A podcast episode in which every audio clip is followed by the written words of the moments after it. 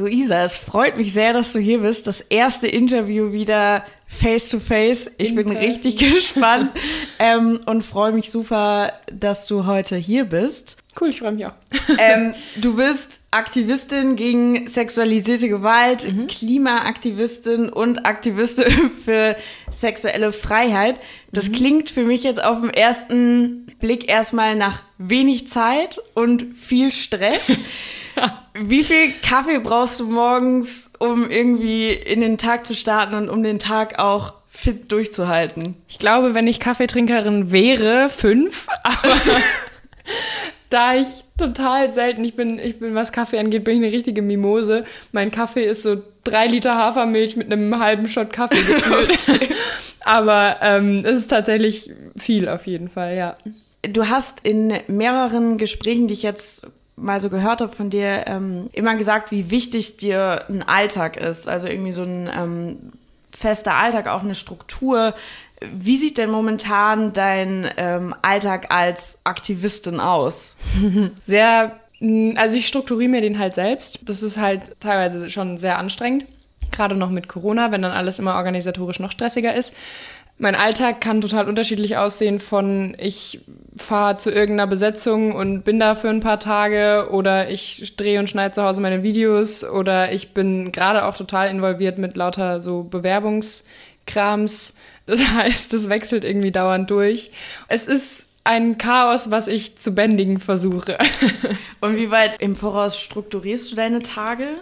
Es kommt voll drauf an. Teilweise habe ich schon Wochen, die nächsten Wochen durchgeplant und teilweise fange ich die Woche an und weiß, okay, ich, manche Termine sind einfach noch nicht fix und dann kann ich quasi gar nicht richtig planen. Und dann mache ich mir so zwei, drei Pläne, wie es grob gehen könnte, weiß aber, okay, die Termine verschieben sich eh nochmal und dann muss ich halt nochmal umstrukturieren. Also okay. es ist nicht mal geregelt, wann ich mein, meine Sachen regle. okay. Das klingt genau. auf jeden Fall ähm, sehr spannend und abwechslungsreich, ja. aber auch stressig. Ja. Ähm, wir wollen uns heute auf jeden Fall eher auf eine Seite deines Engagements mhm. beschränken. Was heißt beschränken? Aber ich glaube, das ist auch schon ein großer Teil. Und zwar dein Engagement gegen sexualisierte Gewalt. Genau. Wie lang engagierst du dich denn schon für dieses Thema oder ja. gegen dieses Thema? Ja, ich habe 2018 habe ich angefangen. Im November 2018, da war ich 19 Jahre alt, ähm, habe ich mein erstes Interview auf einem größeren YouTube-Kanal gegeben, nämlich bei Auf Klo, falls es Leuten was sagt. Da habe ich zum ersten Mal öffentlich ähm, auch über meine Erlebnisse mit sexualisierter Gewalt gesprochen. Und seitdem eigentlich durchgängig immer wieder. Also ähm, es gibt immer mal wieder eigene Videos von mir, aber vor allem auch eben Interviews zum Thema dann auf anderen Kanälen oder auch mal im Fernsehen oder so, ähm, aber vor allem eben im Internet oder sowas jetzt hier. Wie war das für dich am Anfang? Ähm, ich weiß noch, dass ich vor dem ersten Interview, da habe ich was gemacht, was ich nie wieder mache. Äh, ich habe mir alle Fragen, die mir im Vorhinein geschickt wurden, habe ich mir genau durchgelesen und mir immer überlegt, was will ich alles sagen und was passt zu welcher Frage, wo kann das hin und so. Und habe dann einen total vollen Kopf gehabt mit, auf die Frage will ich das antworten und auf die das und auf die das. Und mittlerweile will ich manchmal schon die Fragen gar nicht im Vorhinein wissen, damit ich mir keine Gedanken mache, weil meistens die erste Antwort, die einfach aus mir rauskommt, irgendwie gut ist und sinnvoll oder keine Ahnung. Aber ich war irgendwie, ich war halt voll nervös, aber es war so total, das muss jetzt passieren. So, das, das ist jetzt der Weg, wo es mich absolut gerade hinführt und hinzieht und so. Und ich hatte irgendwie so das Gefühl, dass läuft alles halt darauf hinaus, dass ich mich jetzt da vor die Kamera setze und es erzähle und deswegen war es auch gar nicht irgendwie krass schlimm, sondern ich war halt einfach nervös. Was würdest du sagen, wie viel Platz nimmt der Aktivismus für dieses Thema momentan ein in deinem Leben, in deinem Alltag? Jetzt gerade im Moment gar nicht so viel. Aber das wechselt natürlich immer. Wenn ich jetzt zum Beispiel gerade an, also meine Videos zum Beispiel sind ja zu unterschiedlichen Themen. Wenn ich jetzt gerade an einem Video dazu sitze, dann nimmt es natürlich schon ähm, einen großen Teil von meinem Alltag ein, weil dann halt das gerade das Projekt ist. Aber da ich so ein bisschen von Projekt zu Projekt gehe, ist natürlich, wenn das Thema gerade nicht dran ist, dann ist es nicht dran, dann ist gerade was anderes dran. Aber so insgesamt ist es halt, also das Thema beschäftigt mich halt immer. Egal, ob ich jetzt was dazu mache oder nicht, weil es ist einfach was, was ich erlebt habe und was mich geformt hat und was auch meine Wahrnehmung beeinflusst und ähm, mein, das halt, wie ich durch, einfach durch mein Leben gehe, auch abgesehen von dem Aktivismus einfach so privat, sage ich mal. Aber da ich mittlerweile zum Glück insgesamt sehr gut damit klarkomme und ähm, nur noch wenige Situationen habe, in denen das wirklich ein Problem, also ein größeres Problem ist, so, ist es eigentlich gerade ganz angenehm, aber es gab natürlich die Zeit, so die ein, zwei Jahre nach dem Missbrauch, wo das wirklich allgegenwärtig war, überall drüber hing, mir ging es einfach ständig schlecht. Deswegen, und ich, ich bin eigentlich ein super fröhlicher Mensch und ich habe mich überhaupt nicht wiedererkannt. Und das hat nicht nur von meinem Alltag so viel eingenommen, sondern von mir als Person einfach. So total viel von dem, wie ich bin und wie ich denke und was ich mache und so. Und der Aktivismus hat dann anfangs, als ich mit dem Aktivismus dazu angefangen habe, hat der verdammt viel Platz auch eingenommen, weil es war so richtig, ich habe das Gefühl, ich muss das jetzt machen und ich muss damit aber auch Leute erreichen und das muss irgendwie gut sein und, und funktionieren und habe mir da viel Stress mitgemacht und habe immer versucht, okay, ich muss jetzt was dazu posten, ich muss jetzt was dazu schreiben und was dazu sagen und das ist mittlerweile zum Glück nicht so, sondern wenn mir was Wichtiges in den Kopf kommt, dann halte ich meine Handykamera vors Gesicht und sage das auf Instagram oder wenn es was Größeres ist, sage ich es auf YouTube und wenn Interviewanfragen kommen, dann sage ich ja. so und ja. genau. Ja. Und wie, also wenn du dann quasi Phasen hast, wo du irgendwie dann wieder vermehrt dich mit dem Thema beschäftigst, mhm. wie schaffst du es dann, dass du trotzdem noch da Raum für dich bekommst, dass dich das mhm. quasi jetzt nicht komplett einnimmt? Mm, ich glaube, ich habe mittlerweile halt eine ganz gute Distanz zu dem, was passiert ist, weil ich es halt therapeutisch gut aufgearbeitet habe. Das heißt, es triggert mich jetzt halt auch nicht jedes Mal, wenn ich drüber rede. Ich versuche mir dann halt trotzdem, wenn ich jetzt weiß, dass es ein anstrengendes Interview wird oder so, dass ich mir dann halt irgendwie am Tag vorher oder am Tag danach so ein bisschen Ruhe gönne und ähm, oder, oder irgendwas Schönes mache oder so damit ich halt quasi aus dem Loch wieder so ein bisschen rauskomme. Aber ich falle meistens gar nicht mehr so tief, wenn ich irgendwelche Interviews gebe, ähm, weil ich halt vorher gut auf mich achte und gucke so, okay, was will ich erzählen? Wo, was erzähle ich einfach gar nicht? Das habe ich mittlerweile ganz gut raus. Aber es ist halt voll wichtig, da auf sich zu achten, weil es halt, man erzählt halt trotzdem jedes Mal wieder was super Persönliches. Und gerade auch wenn das dann veröffentlicht wird, man weiß halt nicht, welche Reaktion kommt, ne? Und es kommt halt immer irgendwer, der was völlig Bescheuertes sagt. Und damit muss ich dann halt quasi auch rechnen und dann schaue ich mir halt auch zum Beispiel Kommentare unter Videos, schaue ich mir nur dann an, wenn ich in der Lage bin, auch einen Scheißkommentar zu lesen. Von wegen, Schlampe, du bist selber schuld, äh, ich find's voll berechtigt, was er gemacht hat oder so. Und dann auf sowas stelle ich mich halt jedes Mal ein, wenn ich Kommentare lese und lese sie dann halt auch nur, wenn ich quasi bereit bin, mir sowas zu geben. Krass, okay. Ja. Ähm, das heißt, du hast es schon jetzt über die Jahre auf jeden Fall geschafft, dich da besser abzugrenzen. Auch. Voll. Und ich meine, du machst es jetzt seit 2018, hast du gesagt, mhm. ne? Äh, gibt es für dich in deiner Vorstellung eine Situation, wo du sagen würdest, jetzt braucht es mein Engagement quasi nicht mehr? Also jetzt mhm. ähm, jetzt leben wir in einer Welt, in der alles okay ist? Mm, in Bezug auf sexuelle Gewalt glaube ich, ich glaube irgendwie nicht so ganz, dass ich es noch erleben werde. Deswegen habe ich da noch gar nicht so konkret drüber nachgedacht. Und selbst wenn quasi alles okay wäre, bräuchte es ja trotzdem noch das Engagement, dass es sich halt nicht wieder zurückändert und dass man das nicht vergisst. Also cool wäre natürlich, wenn einfach es überhaupt nicht mehr selbstverständlich wäre, dass Frauen über Frauen lästern von dem, was sie anhaben, dass ähm, Menschen sich rausnehmen, jemandem auch nur einen dummen Kommentar oder ein Hinterherpfeifen hinterher zu schmeißen, wenn äh, irgendwie eine weiblich gelesene Person über die Straße läuft.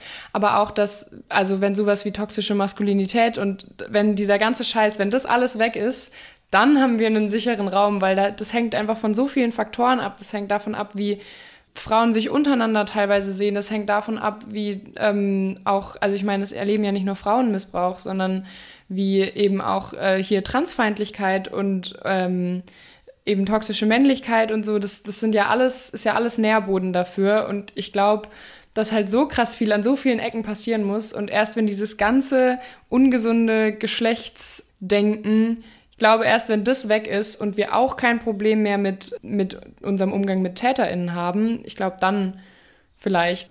Ist es nicht manchmal auch ermüdend, dann immer wieder über dieselben Themen zu sprechen? ich merke halt, wie ich mich selber in dem Thema weiterentwickle, wie ich aber trotzdem wieder immer wieder bei den Basics ansetzen mhm. muss. Und das ist schon frustrierend, weil es wäre cool, wenn man so wenn sich so das Niveau ansteigern würde, auf dem man diskutiert. Und das tut's in vielen Kreisen, aber ganz, ganz oft, wenn ich dann so Kommentare lese, dann, dann habe ich auch immer den Drang, die zu beantworten und halt der Person das einfach zu erklären, weil ich denke mir immer so, oh Gott, in was für Gedankenmustern bist du denn gefangen? So, weil dann muss man wieder ganz, ganz, ganz unten ansetzen und erstmal dabei äh, anfangen, so, ja, jeder Mensch hat das Recht, über den eigenen Körper zu bestimmen. Und das sind so Sachen, wo ich denke, eigentlich würde ich gerne auf einem viel höheren Niveau diskutieren. Ja, voll. Das heißt, es ist super schwierig, da erstmal so eine, so eine Base ja, zu finden genau. für alle Menschen, irgendwie, dass man da mal starten kann. So. Mhm. Was ich erlebt habe, ist, dass viele Menschen, die sich gegen sexualisierte Gewalt einsetzen, die sich da engagieren, entweder selbst in irgendeiner Form davon betroffen sind mhm. oder in ihrem engeren Freundes-, Familienkreis eben Menschen haben, die davon betroffen sind oder waren. Das heißt, es gibt häufig dann diesen, diesen persönlichen Bezug mhm. dazu. Mhm. Warum denkst du denn, ist das so wichtig dafür? Ich glaube halt, dass, also ich meine, erstmal ist es ja so, jeder Mensch kennt jemanden, der die sowas erlebt hat, man weiß es nur nicht. Und ich glaube aber, solange man das eben nicht weiß, denkt man halt nicht drüber nach, weil ähm, das ist sowas, das läuft irgendwann mal in den Nachrichten und alle haben so ein Bild von Vergewaltigung, dass das ein böser Mann im Park ist, der der jungen Frau hinterherrennt und sie ins Gebüsch zerrt oder entführt oder was weiß ich. Und das ist halt überhaupt nicht das gängige Modell, sage ich mal. Und wenn man halt überhaupt keinen persönlichen Bezug dazu hat, dann ist es so weit weg und dann gibt es nicht den Ansporn, was dagegen zu machen. Also wenn irgendwo drei Dörfer weiter ein Haus brennt, dann okay, aber wenn mein Nachbarhaus brennt oder mein eigenes, dann muss ich was machen. Und ähm, dann habe ich auch vielleicht Angst, dass halt noch mehr Häuser brennen. Und um halt quasi das zu verhindern, engagieren sich dann Leute, aber halt erst, wenn es nah genug dran ist, dass man überhaupt checkt, wie groß das Problem ist, weil sonst sind es halt diese verklärten Bilder und dieses Unnahbare und dieses Tabu. Und dadurch braucht es wahrscheinlich immer den persönlichen Anstoß, weil auf einer anderen Ebene findet halt der Anstoß einfach nicht statt. Wie könnte man das denn hinkriegen, dass für mehr Leute dieses Thema auch einfach nah dran ist? Weil es ist ja eigentlich paradox, dass gerade die Menschen, die auch unter diesem Thema eigentlich gelitten mhm. haben oder die davon betroffen sind, sich dann häufig auch noch in, in erster Reihe halt dann hinstellen und dafür eintreten. Mm, ich glaube, ein total wichtiger Part ist sowas wie eben Interviews und so, aber was, glaube ich, ähnlich wichtig oder sogar noch wichtiger ist, ist ein, den Zugang viel früher ähm, an Menschen ranzutragen. Das heißt immer dieses, äh, Kinder sind zu jung, mit denen kann man über sowas nicht sprechen. Ja, Kinder sind aber blöderweise nicht zu jung, um es zu erleben. Und ähm, man kann mit Kindern sehr wohl über Vergewaltigung und Missbrauch sprechen, man muss es nur kindgerecht gestalten zum Beispiel Unterrichtsstunden, also gerade, keine Ahnung, in der Grundschule bei der Sexualaufklärung, wäre es halt vielleicht auch mal sinnvoll, nicht nur zu sagen, ihr braucht ein Kondom, um euch vor Geschlechtskrankheiten oder ungewollter Schwangerschaft zu schützen, sondern ihr müsst auch auf euch aufpassen und äh, ihr könnt über euren eigenen Körper bestimmen und sowas da schon mit einfließen zu lassen. Und auch ähm, Serien, Filme, Theaterstücke, irgendwas, was Lieder oder so, äh, was, was Kinder und Jugendliche regelmäßig konsumieren ähm, was ihnen Wörter dafür in den Mund legt, um das zu beschreiben, was ihnen eventuell passiert. Weil wenn ich nicht beschreiben kann, was mir passiert, auch nicht für mich im Kopf, dann kann ich es auch nicht verstehen. Und wenn ich das aber vorher schon mal gehört habe, so kann, sowas kann passieren, so kann sich das anfühlen, wenn du dich so und so fühlst, dann ist es irgendwie schon mal nicht richtig. Dann kann man so eine Situation natürlich auch viel schneller erkennen, als wenn es immer nur heißt, wir müssen unsere Kinder davor schützen und die dürfen davon nicht Wind bekommen. Ja, toll. Und dann hast du dein Kind in einer Situation, in der genau so was passiert und dein Kind rafft's gar nicht. So. Und das wäre, glaube ich, total wichtig. Das heißt, den Punkt, den du ja auch ansprichst und was du ja auch so auf, auf Social Media machst, ist ja einfach ein offener Umgang auch mit ja. diesem Thema. Welche positiven Erfahrungen neben diesem einen Thema natürlich, dass man dann auch als möglicher Betroffener auch erkennt, was mit einem vielleicht passiert ist. Mhm. Welche positiven Aspekte hast du da noch erfahren im, in diesem offenen Umgang damit? Also auch Leute, die dann zum Beispiel nicht selbst betroffen sind, sondern die Betroffene im Umfeld haben, wissen halt dann teilweise besser, wie man damit umgeht und können das vielleicht auch sogar erkennen, wenn die Person selber das gar nicht erkennt. Und ich glaube, dass es einfach total wichtig ist, dass jeder Mensch schon mal davon gehört hat, damit dann Betroffene nicht erklären müssen, weil du bist als betroffene Person, solltest du nicht in der Position sein, noch äh, Aktivismus zu leisten, wenn du gerade eigentlich es gerade mal hingekriegt hast, dich irgendwem anzuvertrauen und damit dann einfach die richtige Reaktion von dem Gegenüber kommen kann, müssen auch äh, dann Nicht-Betroffene quasi schon mal davon gehört haben, was kann ich denn dann machen, wo kann ich mich denn hinwenden. Wahrscheinlich, also Polizei ist zum Beispiel einfach gar nicht immer die klügste Option, ähm, sondern Beratungsstelle oder so. Und äh, welche Fragen sind total unangemessen und wie kann ich, wie kann ich reagieren und so, weil ich habe festgestellt, bei mir waren einfach total viele Leute krass überfordert. Und ich musste das dann immer noch erklären und es war verdammt anstrengend. Und ich habe gedacht, warum kann in der Schule wenn es jemandem schlecht geht und jemand fragt, hey, warum geht's dir schlecht? Dann kann ich sagen, meine Eltern haben sich getrennt und alle sind, oh, scheiße, ja, okay. Ich kann aber nicht sagen, ich wurde missbraucht, weil dann ist Stille und, und Scheiße und dann gehen die Gerüchte los und dann, also es irgendwie, es wird einem total schwer gemacht, darüber zu sprechen. Und ich habe eben auch schon die Erfahrung gemacht, dass dann Angehörige von Betroffenen eben besser wissen, was sie machen können, dass mir Leute schreiben und mich fragen, wie kann ich denn mit so einer Situation umgehen? Meine Freundin wurde missbraucht zum Beispiel oder sowas. Und wenn man halt Informationen über das Thema kriegt und besser versteht, wie so ein Missbrauch überhaupt passiert, dann ist es natürlich viel leichter, damit umzugehen. Das heißt, also für was du eigentlich plädierst, ist, dass dieses Thema sexualisierte Gewalt nicht mehr tabuisiert wird, oder? Genau. Ja. ja. Gab es denn auch Erfahrungen, die du auf Social Media, vor allem eben auf Social Media oder auch sonst ge ähm, gemacht hast, mit deinem offenen Umgang, die negativ waren? Also ich habe für Betroffene noch keine negativen Folgen mitbekommen. Ich habe mitbekommen, dass halt, also dass es halt nicht besser wird, so, dass ich versuche, jemandem zu helfen und es bringt aber quasi nichts, weil die Person in Mustern gefangen ist, weil die Person sich keine Hilfe suchen will oder so. Und ähm, da muss ich dann halt quasi auch sehen, dass ich dann nichts machen kann, auch wenn ich das gerne würde. Aber manchmal geht es quasi einfach nicht. Ich habe auch schon mitbekommen, dass mir dann Leute Suizidandrohungen schreiben und so, was natürlich überhaupt nicht gut ist, weil dafür bin ich überhaupt nicht die richtige Anlaufstelle. Dafür gibt es spezielle Stellen, Suizid-Hotlines oder so, weil ähm, du kannst nicht einfach irgendeiner Person auf Instagram Fotos von deinen aufgeschnittenen Armen schicken und so Sachen. Und das sind dann schon krasse, eindrückliche Sachen, wenn ich mir so denke, oh, okay, du brauchst gerade ganz dringend Hilfe, aber nicht meine, weil das kann ich überhaupt nicht leisten. Ich bin dafür nicht ausgebildet. Du brauchst da jemanden, der damit äh, umgehen kann, weil das, das kann ich gar nicht. So, ich habe das nicht gelernt. Ähm, das sind so Sachen, die so ein bisschen ja anstrengend sind dann für mich. Aber ich habe jetzt noch nie mitbekommen, dass durch meinen offeneren Umgang das negative Folgen für jemanden gehabt hätte, außer dass es vielleicht ein Trigger-Erlebnis war oder so. Aber ähm, das ist ja manchmal sogar ganz gut, wenn durch das Trigger-Erlebnis dann jemand versteht, okay, ich brauche Hilfe. Aber hast du schon, ähm, also ich meine, du hast erzählt, dass es unter einigen deiner Videos beispielsweise mhm. schon Kommentare gab, die echt krass waren. Wurdest du ähm, in der Hinsicht irgendwie schon bedroht oder hast sonst irgendwelche mhm. äh, negativen Erfahrungen da gemacht?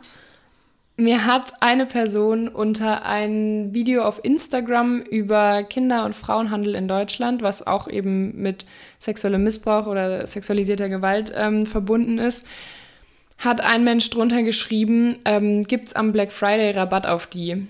Und lauter so völlig bescheuerte, provokante Kommentare. Und dann haben sich total viele Leute auch in meinen Kommentaren haben dann darauf geantwortet und darauf reagiert und ähm, sich total auch verständlicherweise aufgeregt. Und ich habe der Person dann geschrieben, so, wenn sie so provokant schreibt, weil sie selbst Hilfe braucht in Bezug auf das Thema, dann kann sie sich da und da hinwenden. Ansonsten lösche ich jetzt gleich sämtliche Kommentare, weil das gar nicht geht, weil hier Leute mitlesen, die von sowas krass getriggert werden. Ähm, und dann habe ich irgendwann eben die Person blockiert, weil das nicht aufgehört hat. Und dann habe ich von einem Fake-Account, von einem zweiten Account eine Nachricht bekommen, ähm, dass ich sofort den Account entblockieren soll, sonst passiert einer Frau etwas sehr Schlimmes. Dann war die Nachricht da, wurde direkt gelöscht und danach kam der volle Name meiner kleinen Schwester, die nicht Social Media präsent ist. Die hat zwar einen Instagram-Account, aber da ist kein Bild, kein voller Name, nichts. Das heißt, man muss die Plattform verlassen und explizit danach suchen, wer zu meiner Familie gehört oder man muss mich kennen. Und das war schon so, uff, die Nachrichten wurden beide direkt wieder gelöscht, damit sie halt nicht mehr vorhanden sind. Ich habe aber Screenshots gemacht, aber das war schon so eine Androhung, wo ich so dachte, ah, ja, äh, das ist krass irgendwie. Das ist halt der Moment, wo es dann eben aus diesem Digitalen halt dann eben ins genau. echte Leben ja. geht, oder? Ja, und das ist mir auch schon zweimal passiert, dass Leute irgendwie den vollen Namen von Familienmitgliedern wussten ähm, oder Sachen über mich wussten, die sie nicht wissen können aus dem Internet, wo dann klar ist, okay, du kennst mich persönlich, ich weiß aber nicht, wer du bist und äh, du schreibst mir hier Sachen wie, ja, ob mein Vater mich dann auch regelmäßig missbraucht und ob er mit mir und meiner Schwester vögelt und bla bla bla. Und es ist aber völlig klar, die Person kennt mich persönlich und ich weiß aber nicht, wer es ist. Und das sind so Sachen, da denke ich mir auch so, also einerseits kann ich echt manchmal nur so ein bisschen mir auf die Stirn hauen und denken, Alter, hast du keine Hobbys? Weil mich triggert das jetzt nicht so krass. Also diese, diese Bedrohung, diese, diese Drohung in, in Bezug auf meine Schwester, die war schon so uff.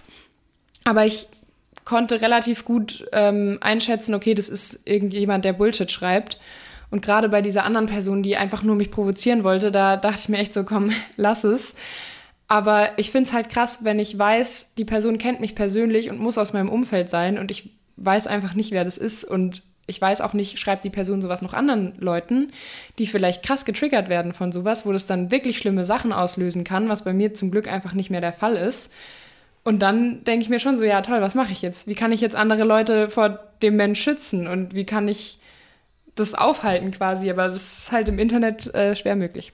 Ja. Meinst du, dass die Idee dahinter ist oder der Antrieb von solchen Leuten, dich einzuschüchtern und dich auch dann davon zu hindern, weiter so offen darüber zu reden und dafür einzutreten?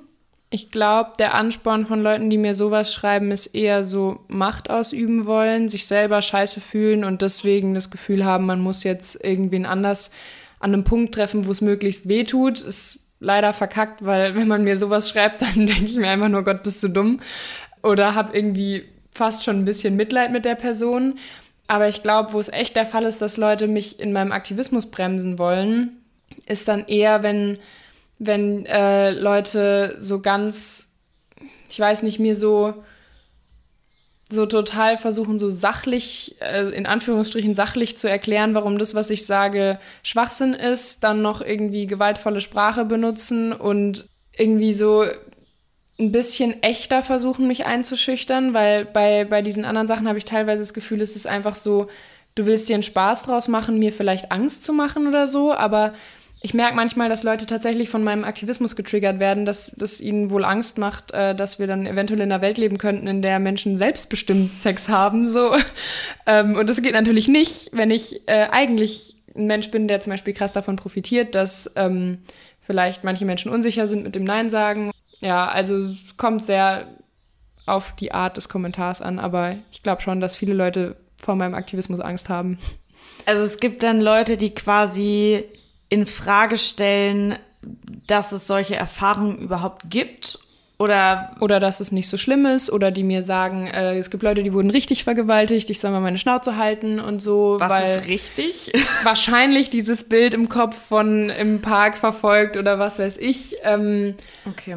Und also es, es gibt irgendwie so diese unterschiedlichsten Hate-Kommentare von mir einfach komplett absprechen, ähm, dass ich die Wahrheit sage oder mir absprechen, dass es so schlimm ist oder mir Schuld zuschieben oder so.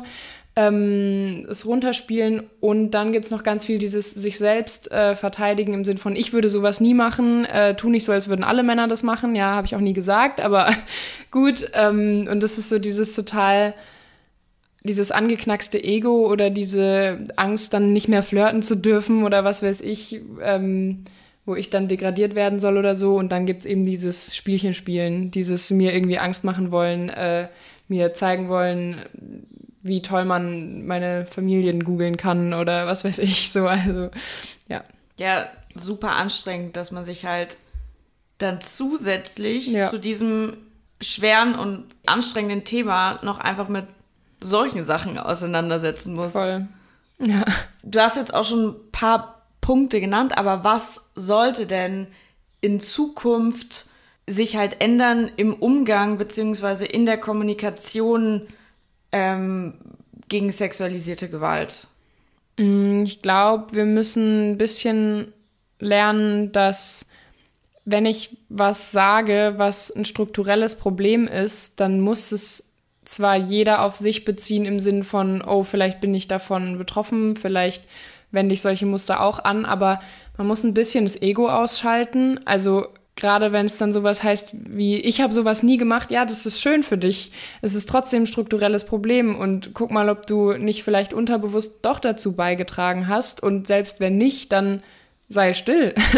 so, dann, dann äh, sorg dafür, dass du ein offenes Ohr dafür hast, äh, wo sowas vorkommt und so und sag mir nicht, ich habe sowas nie gemacht, das ist schön für dich, aber mit der Information kann ich nichts anfangen.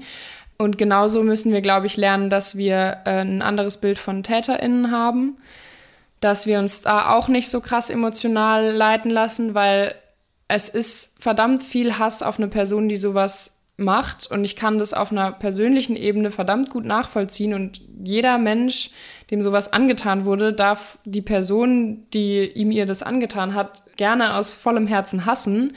Nur wenn wir in einer sachlichen Diskussion sind, dann sollte das nicht mit reinspielen. Also wir können nicht sagen, okay, lebenslange Haft für jeden, der äh, irgendwie sexuellen Missbrauch begangen hat oder so. Oder auch einfach nur dieses, dieses, das sind dann Untermenschen und Monster und was weiß ich. Ja, mir ist es auch nicht sympathisch, wenn jemand sowas macht.